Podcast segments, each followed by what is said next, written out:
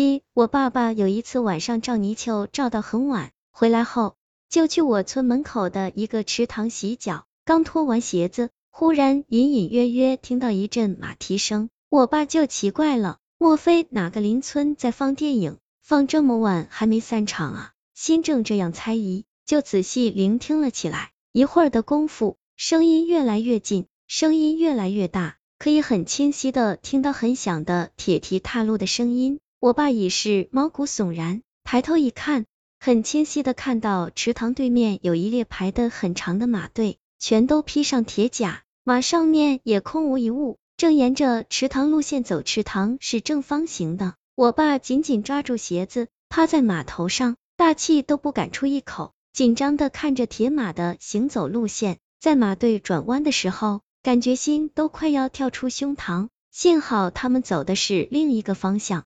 没有向我爸爸这边走来。等马蹄声渐渐远去的时候，我爸爸拼了命的飞奔回了家。自那以后，很长时间都没在晚上出去照泥鳅了。八，以前我家在农村，那个时候自己特小，可能八岁左右。有天和我家哥哥只比我大半岁，一起去山上耍。我们走着走着就觉得路不对了，因为以前去过，山绕过去就是村庄。但是那天我们怎么也走不到那个村，然后我们都急了，就开始用跑的，结果就跑到了一个地方，那里我们从来没有见过，一望无际的草原，面前有座坟墓，年代好像很久远，我看起来像清朝的，远处是一排房子，袅袅炊烟，但是在很深处，只能看见一点模糊的影像。当时我和我哥哥脚都吓软了，要知道在山上咋会？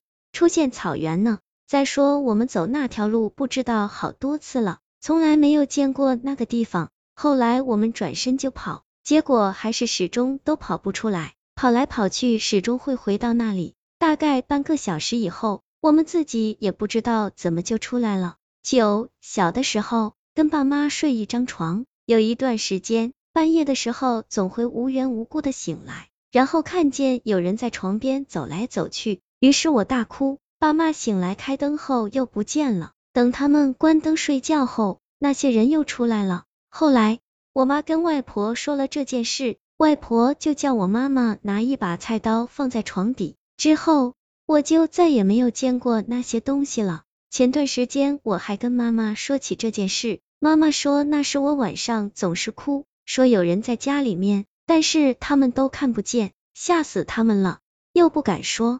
十一朋友结婚，婚车刚开出街道就突然熄火，莫名其妙发动不了，一长溜的车就在那等，各种方法都试过了，没用。良辰不等人，新娘还等着接呢。旁边一老人说：“今早上给你妈烧香了没有啊？娶媳妇这么大的事，得告诉你妈一声啊。”新郎迅速跑回家，在母亲牌位前烧了香，说了几句话，然后回去。车一下就启动了。十一，以前奶奶家养猫，偷了邻居家的鱼，被邻居家的叔叔抓到。奶奶说赔钱行吗？人家不干，剁了猫的四条腿，只能喂它，还是死了。一年多以后，叔叔手被机器绞断截肢。十二，小时候住奶奶家，睡的是去世的爷爷房间。夏天盖棉被吹风扇，木板床下面点着蚊香，半夜感觉被人推醒。发现棉被被蚊香烧着，已经烧了一半，另一半没烧的在我身上，赶紧把被子扔下床，喊我爸妈。每次想起来都觉得是爷爷冥冥中救了我。十三，梦到学校有老师被捅了几刀，结果第二天中午放学闻到走廊里一股血腥味，下午来才知道真的有老师被捅了。捅老师的学生当时好像就在走廊的某个办公室里躲着。十四。我那时候在外地上学，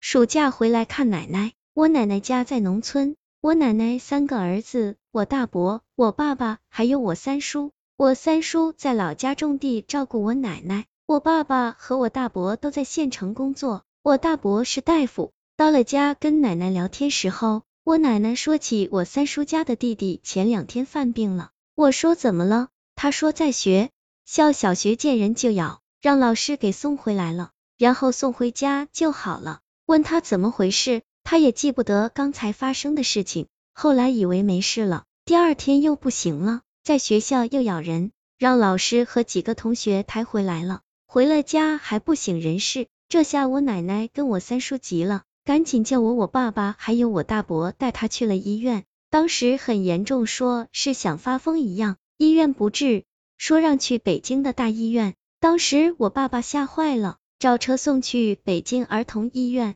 但是到了北京医院，他就奇迹般的好了，一点事情都没有。后来到了家也没事了，大家都觉得奇怪，我奶奶就觉得邪，所以就向着哪方面问他，他就说前几天跟几个小孩去村子里面一个个荒宅子玩，那几个小孩嚷嚷着去看大棺材，他好奇就跟着去了。他们进了宅子，就在屋子里面逛乱玩。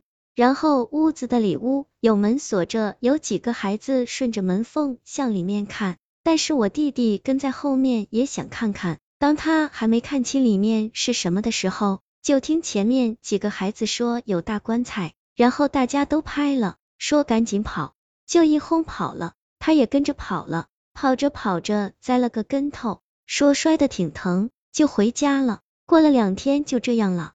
后来他妈妈就是我婶找人给看了看，就是找大仙，人家说向西南方向烧点纸，我婶照做了，后来就没再发生过事情了。那个宅子在我记事就在村里，没人住，土坯房、土墙都倒了，一看就知道这家很穷，院子都是草，有两棵树。我问奶奶哪家宅子发生过什么事情吗？我奶奶说以前那家有人住的。